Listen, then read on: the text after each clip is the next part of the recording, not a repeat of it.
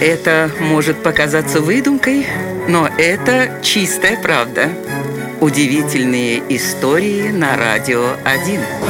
Одним из самых известных врачей XVIII века был англичанин Джон Тейлор, личный доктор самого Папы Римского и короля Великобритании Георга II. Однако на деле он оказался обычным коновалом. Гастролируя по Европе, Тейлор в каждом городе собирал толпы народа, обещая людям вернуть остроту зрения. Затем он делал несколько надрезов на роговице глаза, накладывал сверху повязку и требовал не снимать ее неделю. Ну а сам тем временем переезжал в следующий город.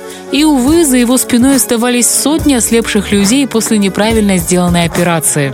Все об этом знали. Врача не единожды ловили за руку, но люди продолжали ему верить. Настолько, что великие немецкие композиторы Иоганн Себастьян Бах и Георг Фридрих Гендель доверили этому человеку свои жизни. В итоге Бах после операции не прожил нескольких месяцев, а Гендель навсегда остался слепым.